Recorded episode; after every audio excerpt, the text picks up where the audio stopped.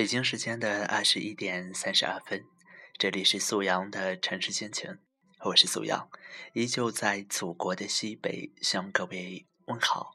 今天晚上跟大家分享的文章依旧来自十点读书，题目是《孤独的人要吃饱饭》，作者一小碗。你知道吗？关东煮是一种很神奇的东西。当你深夜加完班，所有的餐馆、饭店都已经关门，只有二十四小时的便利店还开着。关东煮能让你在饥寒交迫的深夜有一碗热乎乎的东西可以吃。在便利店里，孙少边挑选着关东煮，边对我说：“陈设在收银台右侧的关东煮冒着热气。”用竹签穿成的海带丝、鱼丸、虾丸等菜品浸泡在金黄色的高汤中，发出诱人的香味儿。孙少把挑好的食材放入碗中，轻轻地吹走热气，一口一串，吃得满头大汗。明明只是一份五块钱的关东煮，可是孙少却吃出了“此物只因天上有”。人间难得几回尝的感觉，一直是这样。不论是珍贵如海鲜，还是平凡如白米饭，孙少都能拿出最大的诚意和最高的专注来品尝。好像一面对食物，孙少就自动屏蔽掉了外界的所有嘈杂，没有谁能打扰到他。每次看他吃东西，我都会想起日本漫画家久住昌之在自己的作品《孤独美食家》中写的一句话：“不被时间和社会所束缚，幸福的填饱肚子的时候，短时间内变得随心所欲，变得自由，不被谁打扰。这种毫不费神吃东西的孤高行为。”正是平等赋予现代人的最高的治愈。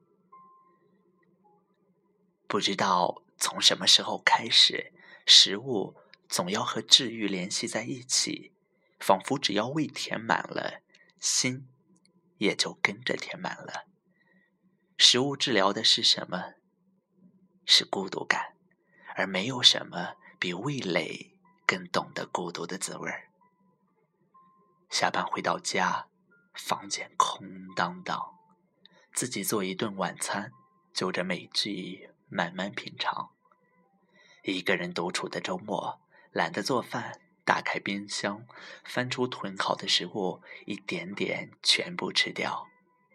独自醒来的早晨，给自己下一碗热汤面，沾几滴酱油，撒上一把香葱。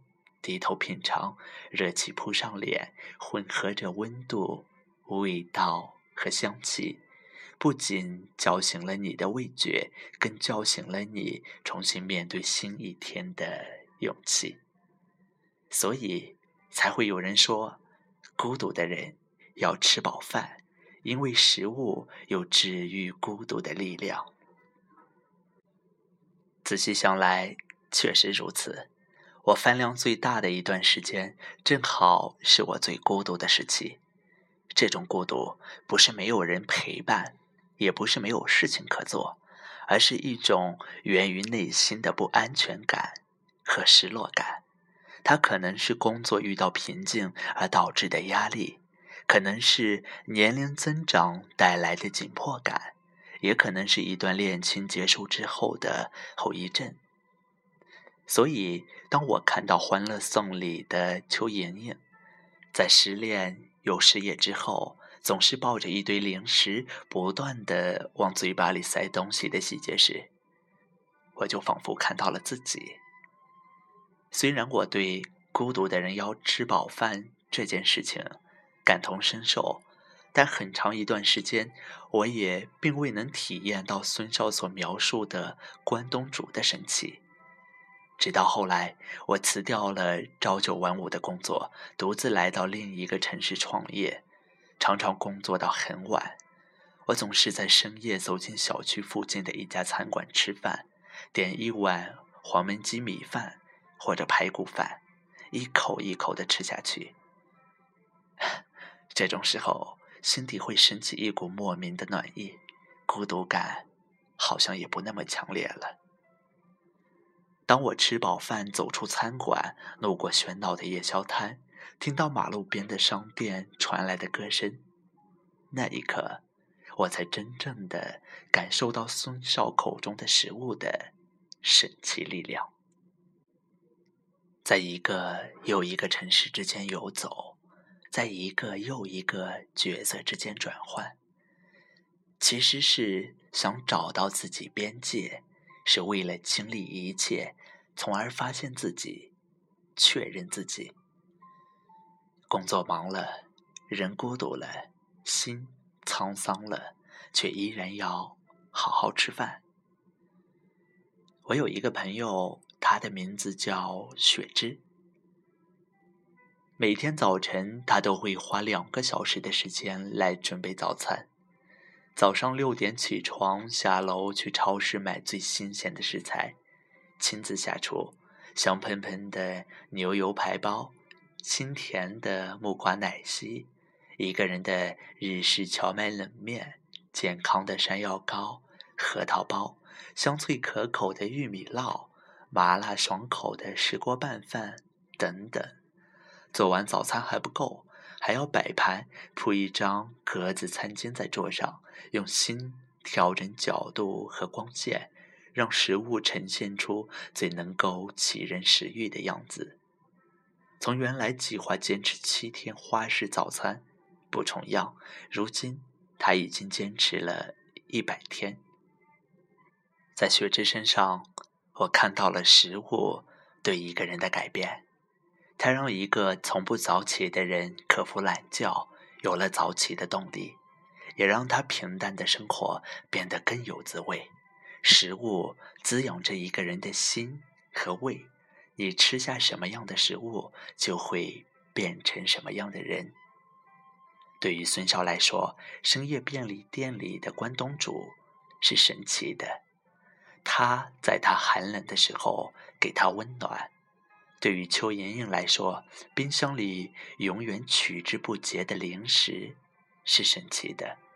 他在她孤独的时候给她安慰。对于雪芝来说，每天花两个小时做的早餐是神奇的。它让她每个平凡的日子里都闪着幸福的光。我听过这么一句话：世上最神奇的魔法。不是大变活人，不是会飞的超人，而是寒冷时候的温暖，孤独时候的安慰，平凡时候的光芒。这个世界上最神奇的魔法是治愈。人生有这么多伤口，这么多不如意，所以我们需要治愈。就像我们需要下起雨的时候，有人为你。撑起一把伞，食物至于治愈，不过是误会一场。如果不是食物，可能还会有别的。只是正好，当你在人生最沮丧的时刻，把食物当成了你的解药。世界上有更多的事物与美食一样，有着治愈的效果。一座城市，一场旅行。一首音乐，一部电影，在文字中，在印象中，在音符中，你总能找到一些你所需要的温暖和慰藉。就像我，只要一失恋，只要不开心，我就会把《东京爱情故事》找出来再看一遍。这部九十年代的老日剧已经被我不知道看了多少遍。每次当片头曲小田和正的声音响起，心里还是会涌起很多的感动和力量。仔细想想，我从食物、电影、书籍，他们身上获取的最美好的东西，其实是相信，而所谓的治愈和安全感，都源于此。也许世界上最好的治愈，不是外界给予你的温暖、陪伴、慰藉，而是根植于你内心的相信。我想起雪之有词在跟我讲他做早餐的初衷时，这样描述道：“我只希望有一天，当我有了喜欢的人，回头看见这一切，我还可以骄傲地挺起胸脯说：‘哼，你看我从没有委屈过我自己。’”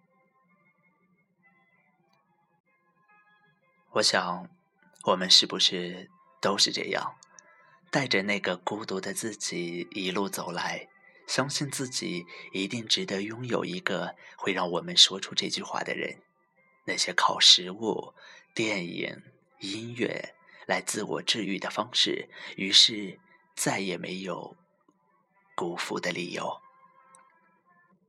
今天的文章就读到这里，感谢您的收听，也感谢作者的分享。我在这里跟你说。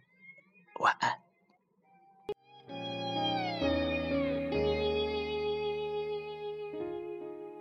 欢笑声、欢呼声，炒热气氛，心却很冷。聚光灯。是种蒙恩，我却不能喊等一等。我真佩服，我还能幽默，掉眼泪时用笑掩过，怕人看破，顾虑好多。不谈寂寞，我们就都快活。唱声嘶力竭的情歌。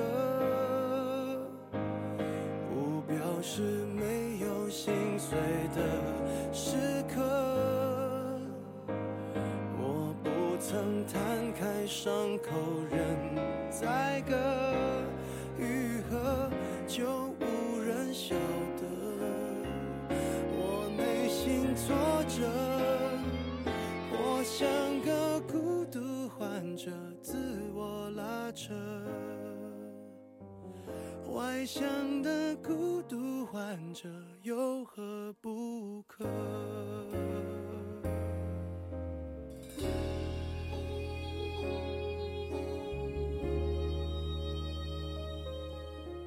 笑越大声，越是残忍。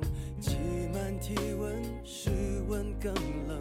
万一关灯，空虚扰人，我却不能喊等一等。你说你爱我，却一直说说我不该窝在角落，策划逃脱，这也有错，连我脆弱的权利都掠夺。我不唱声嘶力竭的情歌，不表示醉的时刻。我不曾摊开伤口任宰割，愈合就无人晓得。我内心挫折，或像个孤独患者，自我拉扯。外向